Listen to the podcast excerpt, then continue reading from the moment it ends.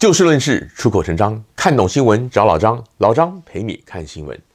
看到今天的背景，您就知道老张从台湾回到旧金山湾区了。老张是在五月十一号抵达台北去探望长辈，结果刚下飞机没两天，台湾就进入了新冠疫情的三级警戒状态。一直到我十四号搭机返美啊，台湾的紧张局势都跟去年三月中加州下达居家防疫令的时候的情况没啥两样，甚至可以说有过之而无不及。反而是我们旧金山湾区从六月十五号正式的解封，让老张真的是感触良多。刚刚说到的六月十五号呢，是加州州长纽森之前所定下的加州解除居家防疫令的日子。纽森虽然老早就以这一天为目标，但是他一直到上星期才正式签署终止加州居家防疫令，也就是 Stay at Home Order，以及相关各项修正案的行政命令，并且把这项行政命令的生效日定在这个六月十五号。不过纽森表示，他不会终止加州的紧急状态令，以保有他在未来更改或者暂停加州法律的权利。老张这一期的节目主题定为“戒严容易，解严难”。这里并不是要讲真正的戒严，而是要借此形容一个政府为了因应非常时期的特殊状况而拥有了超出平时法律赋予的额外权利之后，要主动解除特权、回归体制有多困难。刚提到纽森州长虽然解除了为了应对新冠疫情下达的居家防疫令，但是他却也特别强调说，加州现在还没有结束紧急状态，而他也持续的保有因应疫情死灰复燃而下达层级高于这个加州法律命令的权利。过去一年多来，为了因应新冠疫情，美国从前总统川普到现任总统拜登，乃至于各州的州长，甚至于各县市的首长，几乎都下达过像是居家防疫。拨款纾困，乃至于紧急动员物资，甚至调动国民兵等等的特殊行政命令，这当中有许多的措施啊，的确能够快速有要有效的因应这个特殊的情况，但也有不少引发了不同层级的政府，好比说联邦跟州府、州府跟县市政府之间的争议。主要原因就是因为这些紧急命令往往是出自于一个执政团队，甚至于一个首长在短时间内的主观判断，未必能够很周详、很全面。特别是在政党或者民间气氛比较对立的地方啊，就更容易引起这样的纷争了。老张在台湾这一个多月啊，充分感受到了这样的情况，让老张想起了戒严跟解严的往事。当年国民政府迁台之后啊，于一九四九年五月十九号。由当时的台湾省主席兼警备总司令陈诚，他颁布了戒严令，一直到一九八七年的七月十五号，才由当时的总统兼国民党主席蒋经国下令解除。在这漫长的三十八年零五十六天当中啊，国民党主政之下，台湾基本上维持了一定的秩序跟安定，国家建设也因此上了轨道。但政府也先后下了多达三十几道命令，来限制宪法赋予人民相关的一些自由权利，不少人民法定的权利因此被剥夺了。更有当时的党政人士以权谋私，打击异己，导致了解除戒严乃至于政党轮替之后啊，许多民众对于国民党的厌恶远远超过对于国民党这几十年建设台湾与维护国家安全的感念。而当前民进党政府及其指挥中心面对疫情所采取的一些手段，跟当年的戒严呢，也可以说是似曾相似。老张在台湾这段期间制作的节目啊，评论了台湾因应疫情的各项措施与利弊得失，其中琢磨最多的，也就是现在还在持续影响台湾的，就是疫苗的取得问题。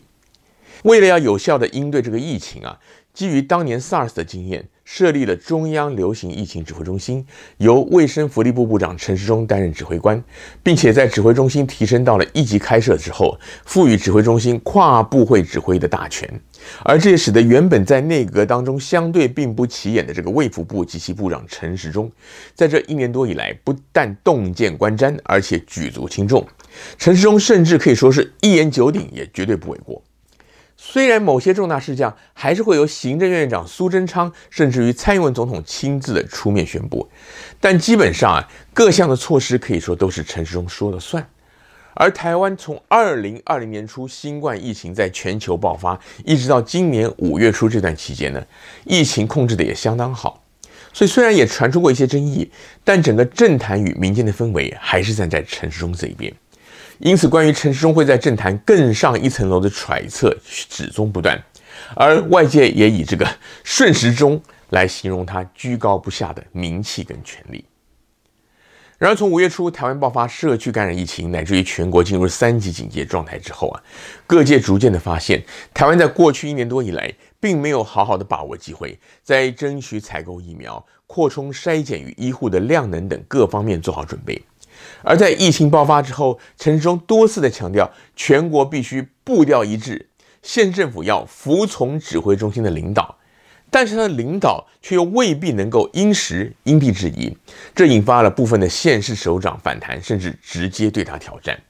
此外，有些争议的议题，像是民间采购捐赠外国疫苗啊，陈时中的说法也是反反复复，明显的是在迎合层峰的态度，这也引发了诸多的批评。关于这些话题，老张先前也都分析过了，这儿就不再细谈。重点在于这些事情反映出的，就是一个为了因应特殊紧急状况而成立的握有超出法定权力的个人或者团队，在长时期的掌权之后，不但出现了弹性疲乏，而且也因为习惯于一呼百诺，在过往的成功经验加持之下呢，出现了权力的傲慢。台湾在二次政党轮替之后，朝野对立、蓝绿对立的局势日益的恶化。新冠疫情的出现，给了执政党一个要求民众服从政府的最好、最有力的理由，但也同样的给了在野党攻击政府独裁专权最多也最有利的机会。陈时中在五月初疫情爆发之后，在疫苗的引进与分配、快筛、普筛与否等各大方面呢，都出现了这个进退失据的迹象。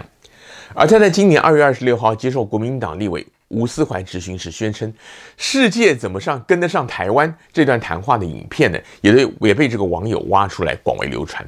对照当时吴思怀警告警告陈时中：“当我们的内阁政府官员太过自信，对国家来讲是个危机。”跟现在相比呢，实在是莫大的讽刺。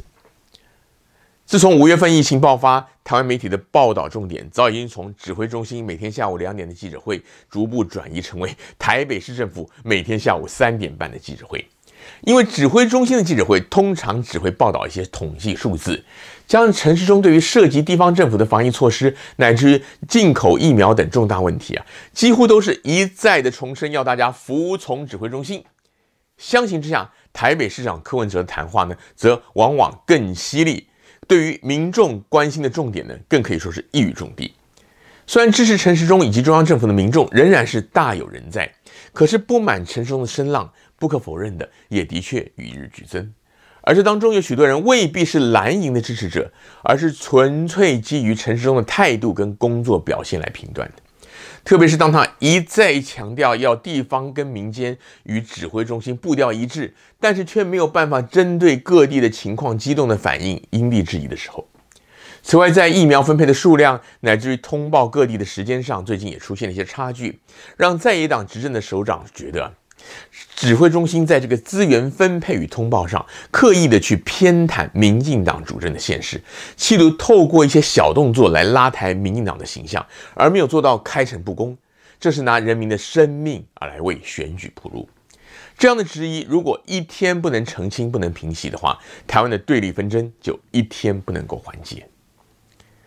在集中权力面对危机之余，能够基于现实与专业的考量，做出公平公正、不偏不倚的决策，是我这里所谓的戒严应该要达到的目标。而适当的分享与释出权力，并且在危机过后优雅的退场，则是我所谓解严希望达到的理想跟气度。很多人以球赛来对比喻这个对抗新冠疫情。台湾目前只进行到下半场第三节，就已经陷入严重危机当中，距离解严当然还有一段距离，而阵前换将也未必是好事。但是现在却出现了撤换陈时中的声音。老张个人认为，蔡英文未必会撤换他，但是他如果不能够改变作风的话，台湾在疫情上以及整个国家社会团结上，都还会继续的向下探底。而民进党全党上下，假如也还不能够以务实的态度来面对疫情，而是继续的以意识形态、以政治考量为优先的话，假使疫情没有办法在短期间内获得改善，人们在长期的挫折、恐惧跟愤怒之下，恐怕会对戒严期间的紧张气氛与当局的高压手段呢，出现更强力的反弹。今天节目的时间又到了，欢迎您下次继续的找就事论事、出口成章的老张陪您一起看新闻。